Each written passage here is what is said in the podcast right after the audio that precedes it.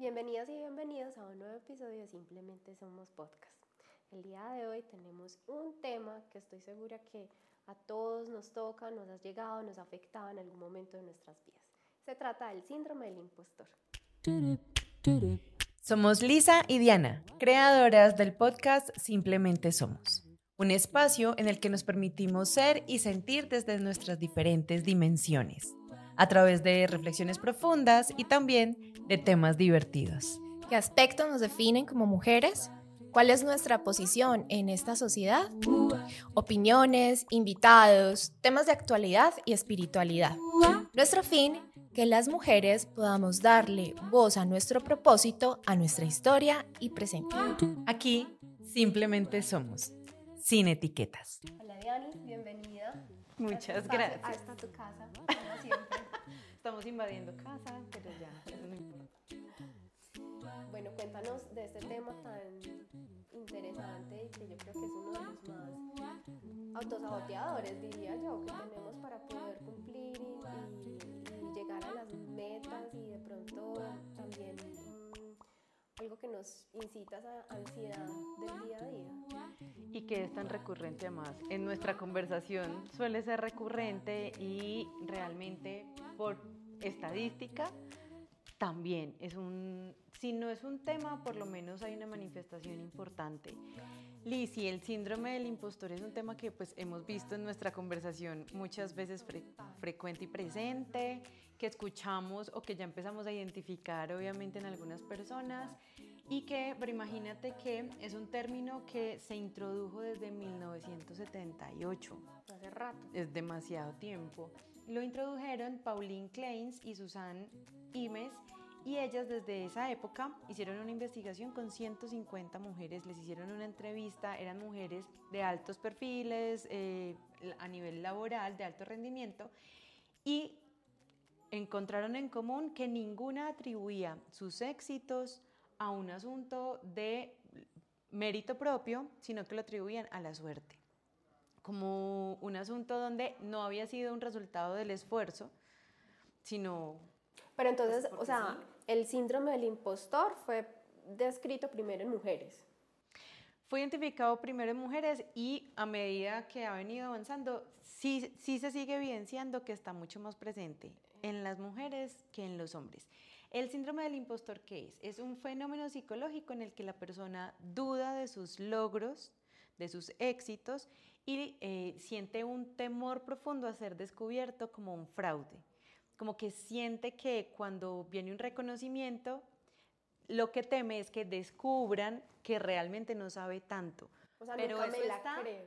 Pero eso está en su cabeza, no es que no sepa, es que sabe, pero o sea, no, no- se lo cree. No creo en nada de lo que sé, ni en nada de lo que hago, no creo en No es mí, suficiente. Nunca soy suficiente, siempre me falta algo. Así es. Me Los, otros, suena, los otros saben más. Me suena.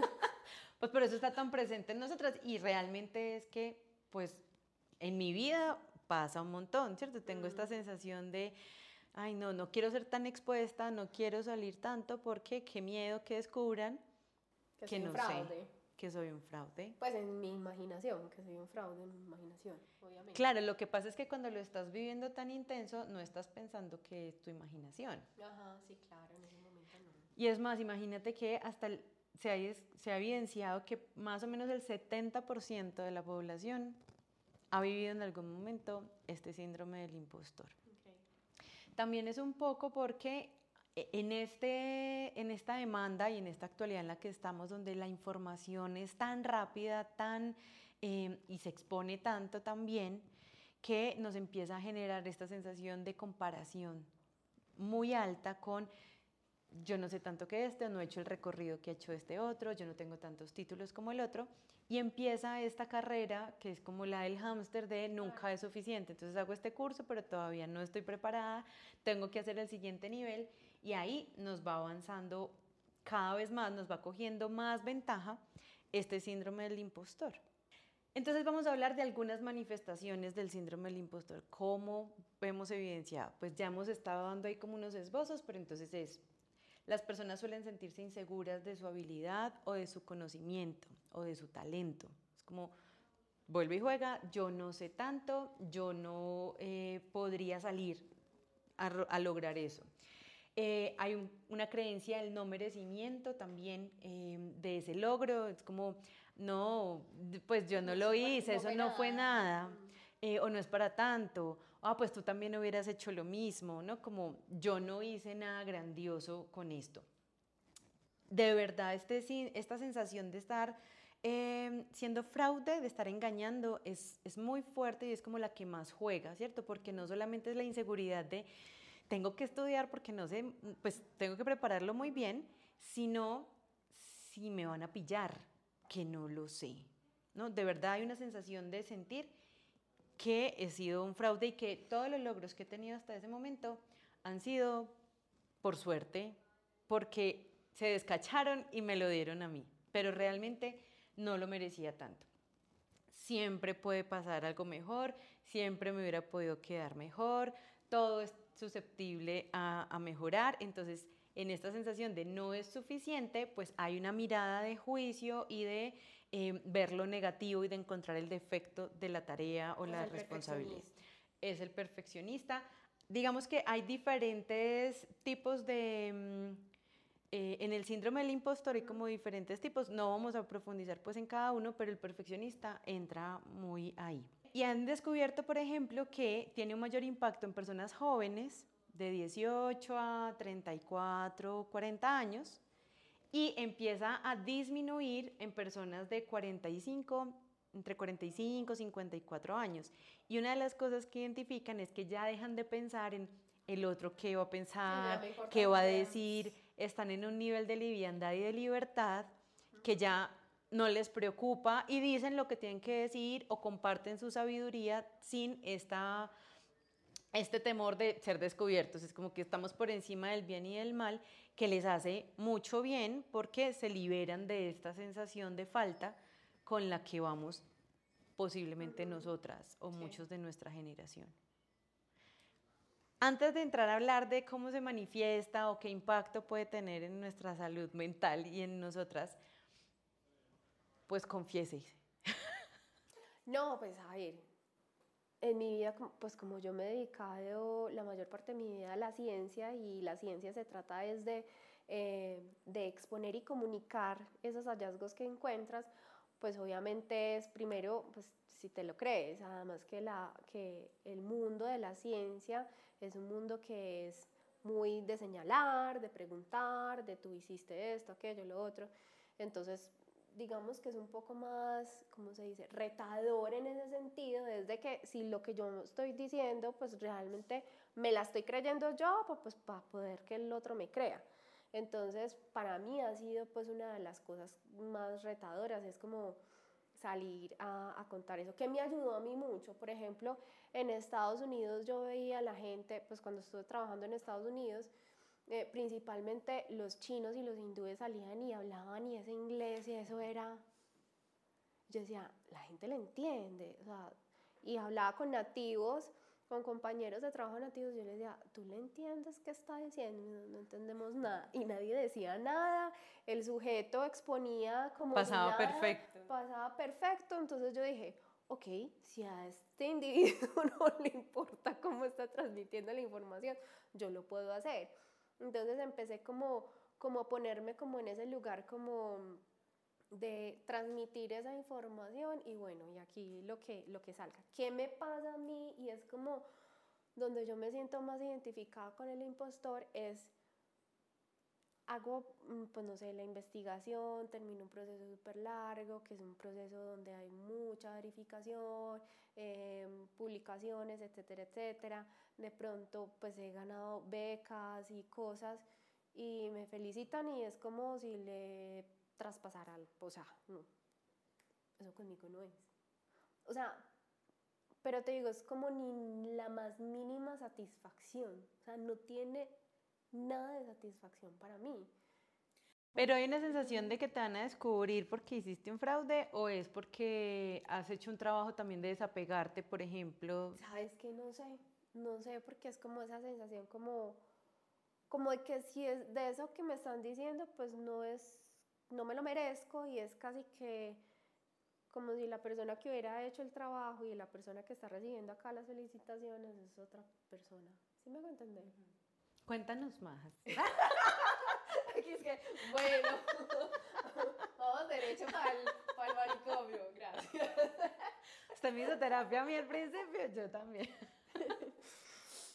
Sí, pues es como como me felicitan, ah, como, sabes que también siento que es como mucho como ese, esa, esa educación que hemos tenido como es el debe ser. Pues usted tiene que hacer todo perfecto, usted tiene que tener todas las, eh, todas las excelencias, todas las calificaciones, entonces pues... Como ser la mejor. Exacto, entonces las felicitaciones van de más, no interesan, no importan, no hay reconocimiento, no hay nada.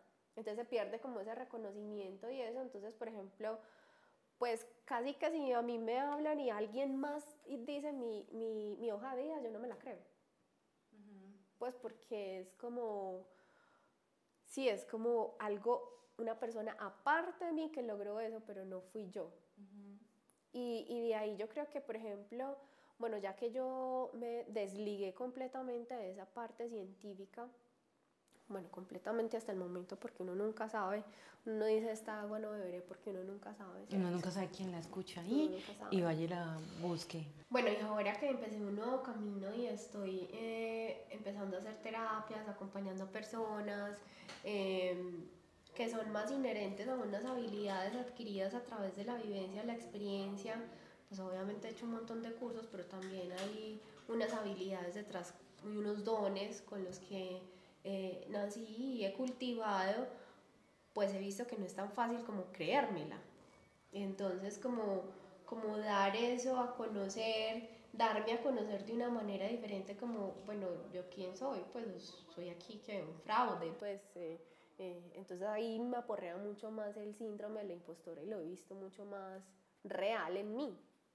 ¿Y cómo desconfiar nos lleva a sabotearnos y ese sabotearnos nos hace sentir más inseguras también. Entonces, por ejemplo, me acuerdo mucho de una conversación que tuvimos una vez por videollamada y que tú decías, creo que esto ya lo contamos en algún episodio.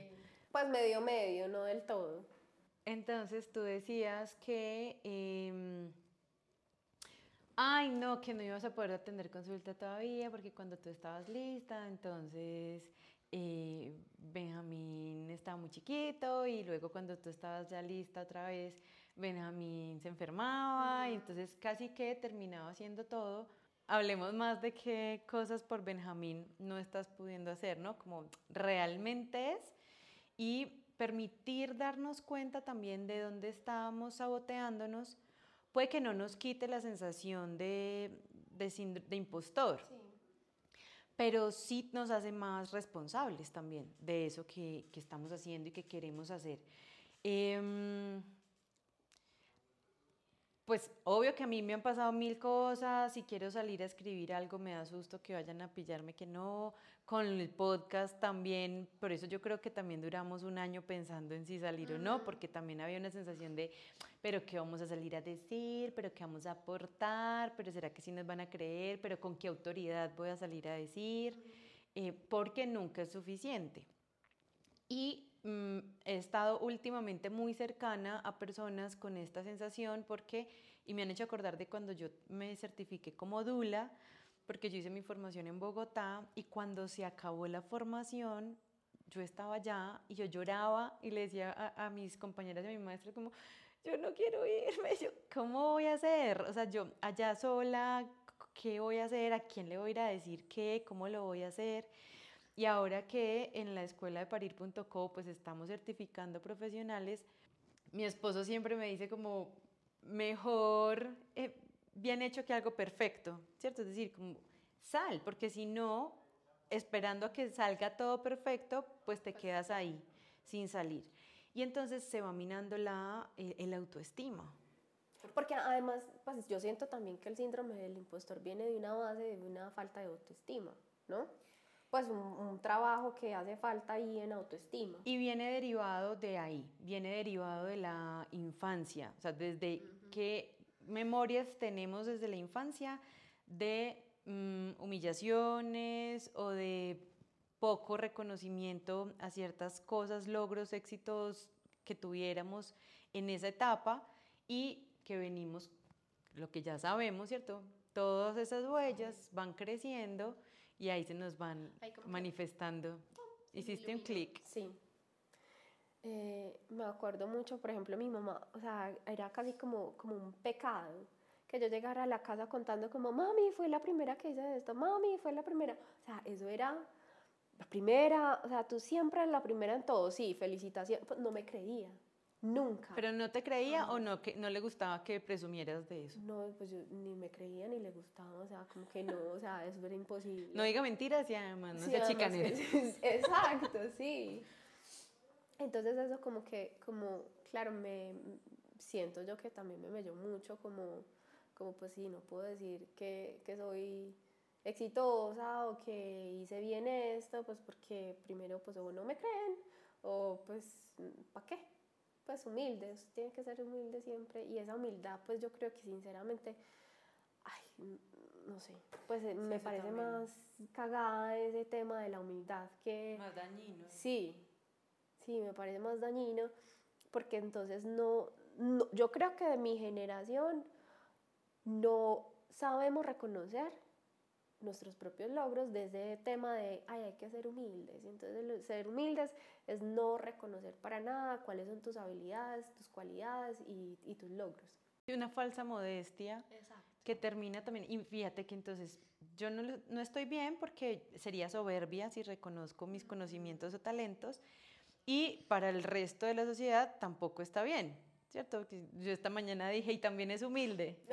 sí, sí, sí. Estamos muy en este asunto de nos podemos piropear tan poquito o reconocer nuestros propios logros que em, terminamos creyendo que o no merece el reconocimiento o de verdad será que yo estoy inventando que sé tanto. Sí, pues o sea, se hace tan repetitivo que ya uno es como no que es muy, muy, muy teso. Entonces, y lo que te quería decir también es como todas estas personas, entonces vamos terminando, vamos, porque ahí vamos nosotras metidas también, em, dejando de vivir las vidas que quisiéramos vivir, que quisiéramos tener, por estarnos escondiendo detrás de este temor de no ser descubiertos como un fraude.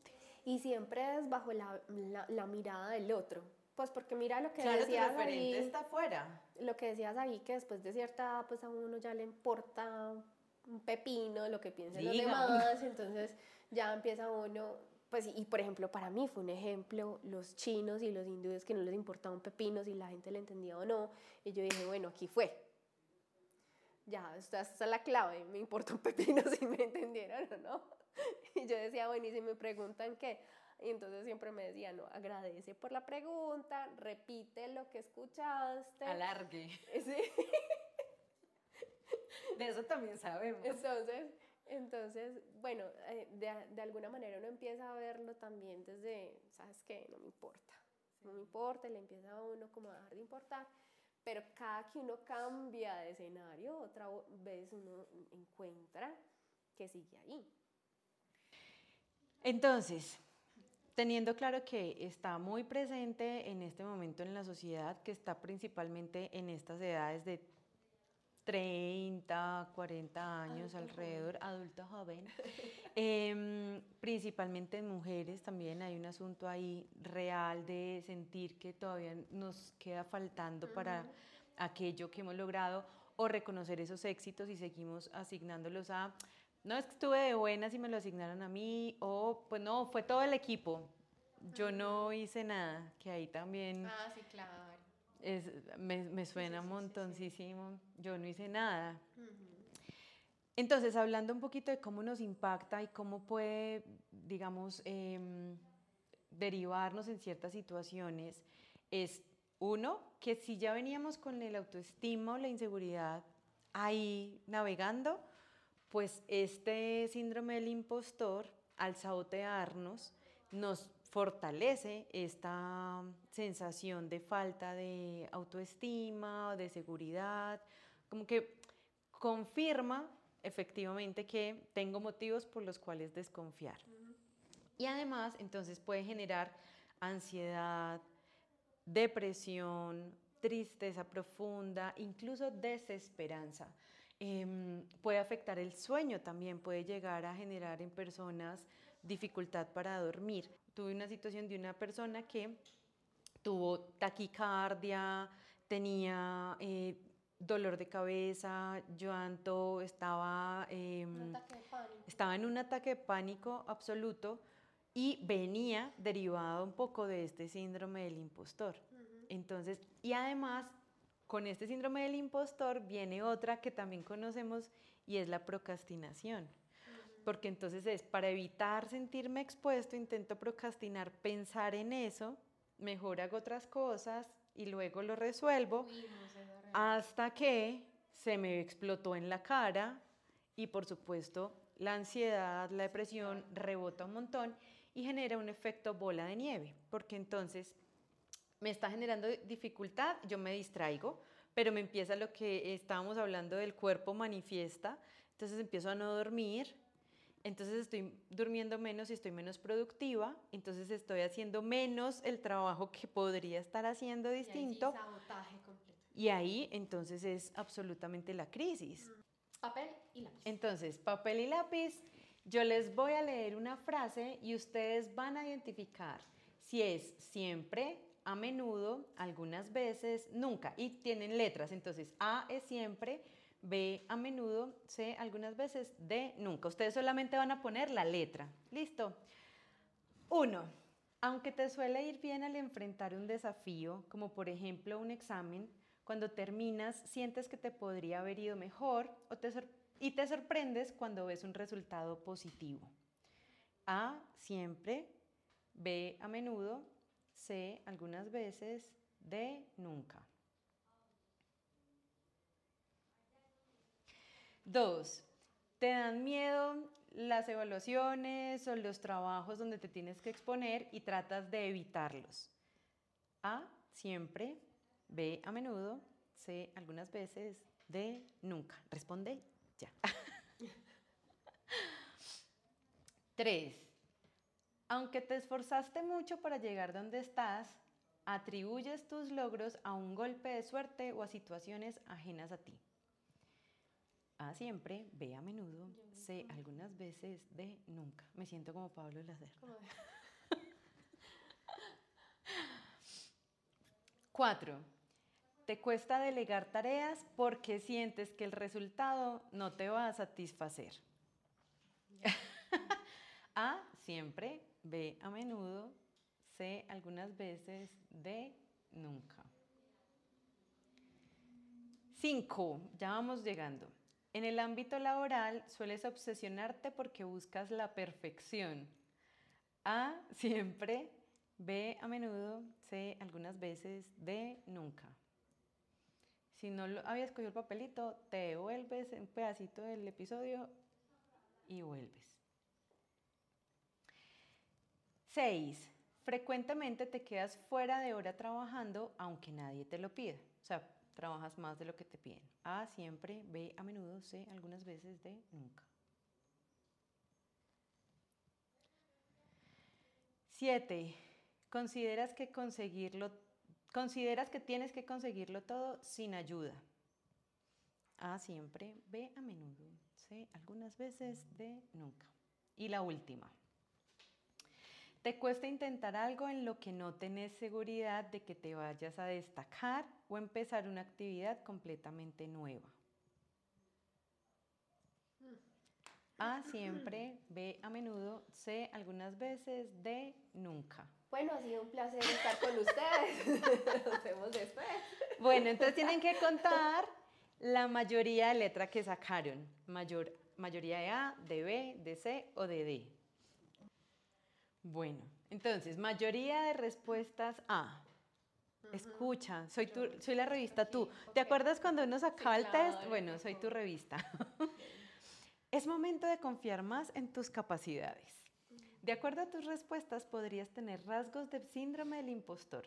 Te cuesta aceptar tus logros y pretendes que todo sea perfecto desde el inicio. Los errores significan una gran frustración y sueles sentir que llegaste hasta donde estás por un golpe de suerte. Sí, total. Cuando sales de tu zona de confort ante una evaluación o situación desconocida, sientes estrés emocional, lo que podría bloquearte y hacerte perder nuevas oportunidades. Tienes que creértela y confiar en que eres capaz de estar a la altura de las circunstancias. Valora lo que lograste hasta acá, incluso los errores, porque son un método infalible de aprendizaje. Y por favor, no te compares con nadie. Es injusto porque cada recorrido es único y los puntos de partida podrían ser diferentes. ¿Viste lo que hablamos de la comparación que también nos aumenta mucho esta inseguridad? Si tienes deudas, el síndrome del impostor puede hacerte pensar en que no tienes las suficientes chances o herramientas para salir de ellas. Bueno, no. bueno, mayoría de respuestas B o C. Si no, te valoras tú, entonces ¿quién? El síndrome del impostor te está haciendo cosquillas. A veces sientes que te falta lo necesario para lograr lo que te propones y eso podría atentar contra los proyectos que anhelas. Qué bueno que hiciste el test estás en un momento ideal para recibir esto como una alerta, como un pequeño llamado de atención para empezar a cuidar tu autoestima antes de dejar pasar oportunidades valiosas por sentir miedo a arriesgarte. Diana, pero qué trampa. Autoestima y miedo. No, yo también soy tú. no, no, por supuesto. Y mayoría de, ¿de? ¿Sacaste de? No. Nunca. Bueno, pero de pronto alguien que nos escuchó sacó muchas de y está por muy buen camino, estás mejor que nosotras. Felicitaciones, enséñanos cómo lo haces.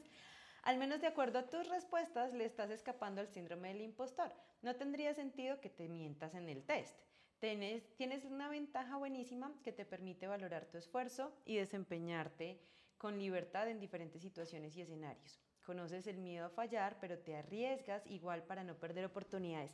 Esto yo creo que es súper importante y hace parte también de, trabajar ese síndrome del impostor y es dejar de tener miedo al fracaso. Creo que al final tenemos que aprender a reconocer nuestros logros y eh, enfrentar un poco las posibilidades de disminuir em, o las posibilidades de fracasar y que eso nos permita disfrutar lo que vamos logrando en el camino. Hay otras cosas que se pueden hacer para trabajar este, este síndrome del de, eh, impostor, querida A y queridos B y C. y es, uno, hablar de lo que sentimos. Cuando nos sentimos de esta manera, el solo hecho de poderlo empezar a conversar, de poderlo hablar, nos permite ya, uno, sentir que no estamos solos, que a muchas más personas les puede pasar y esto nos puede ayudar a empezar a tener más confianza, decir, ah, este que es tan teso, que yo veo allá como un ídolo, también tiene nervios, también se asusta, también desconfía. Y eso hace que yo deje de ver a todo el resto del mundo mucho más encima de lo que yo puedo dar. Em, hacer una lista de fortalezas. A veces tenemos una, vamos creando una fantasía sobre nosotros en el que desconfiamos o dejamos de reconocer qué hemos logrado y empezamos a decir, no, pero yo no he hecho nada, yo no he logrado nada, yo no he alcanzado nada. Si empezamos a hacer una lista de esos logros, no sería tanto por em, ser soberbios, sino porque también nos va a dar una perspectiva realista de lo que también hemos podido hacer hasta ese momento. Entonces, si yo digo, ah, es que he hecho esta investigación, ah, es que yo sí he atendido tantas familias, ah, es que yo he podido acompañar de esta manera, eso me lo va a mostrar de manera realista, objetiva. Aquí yo no estoy poniendo en esta lista. No es una lista para hacernos pañitos de agua o para, ay, los lamentos. No, es para que realmente podamos acudir a ella y decir en los momentos de más desconfianza, no, pero sí sé cositas. No, pero yo sí lo podría hacer. Tengo nervios, pero lo podría hacer. Lo que hablábamos de la procrastinación, entonces no postergues esto que estás haciendo o que tienes por hacer, esa responsabilidad, esa tarea, porque esto lo que va a generar es un aumento de sensación de incapacidad o de inutilidad o de irresponsabilidad que lo que va a hacer es aumentar estas, em, esta sensación. Finalmente, em, aprender a recibir las felicitaciones, los halagos, lo que hemos dicho. No tenemos que irnos al otro lado y contar, sí, cómo lo logré, cómo lo hice y tal, sino que también podamos eh, permitirle a esas personas em, contarnos lo que ven de nosotras, felicitarnos, es una forma de darle cabida a esa otra persona, de decirnos cómo hemos impactado en su vida de alguna manera. Y si definitivamente ante estas herramientas que hemos estado hablando, no lo logramos, sentimos que nos está afectando la calidad de vida, que estamos perdiendo el sueño, que estamos perdiendo la posibilidad de em, em, disfrutar de cada una de esas tareas, pues sí es importante siempre cuidarnos. Y una de esas formas, si las anteriores no nos ha servido, es eh, ir a consulta psicológica, acompañarnos de psicología, de psiquiatría, son las formas también que a veces vamos descartando porque yo no estoy mal, pero yo no estoy mal, es que no estoy comiendo, es que no estoy durmiendo, es que tengo una presión en el pecho que no me deja respirar o que no me deja tranquila, pero yo estoy bien. Entonces también aprender a leer el cuerpo es súper importante para hacer cara a estas situaciones. Em, hay un lado positivo de todo esto también y es que nos mantiene humildes un poco, ¿cierto? También nos permite como estar ancladitos, por un lado, y el otro es no confiarnos demasiado cuando tenemos un reto, ¿cierto? Nos permite también prepararnos y sentir que estamos más em, responsables de cumplir bien con esa tarea. Hay dos frases con las que quiero terminar. No sé, Liz, si tú quieres decir algo antes.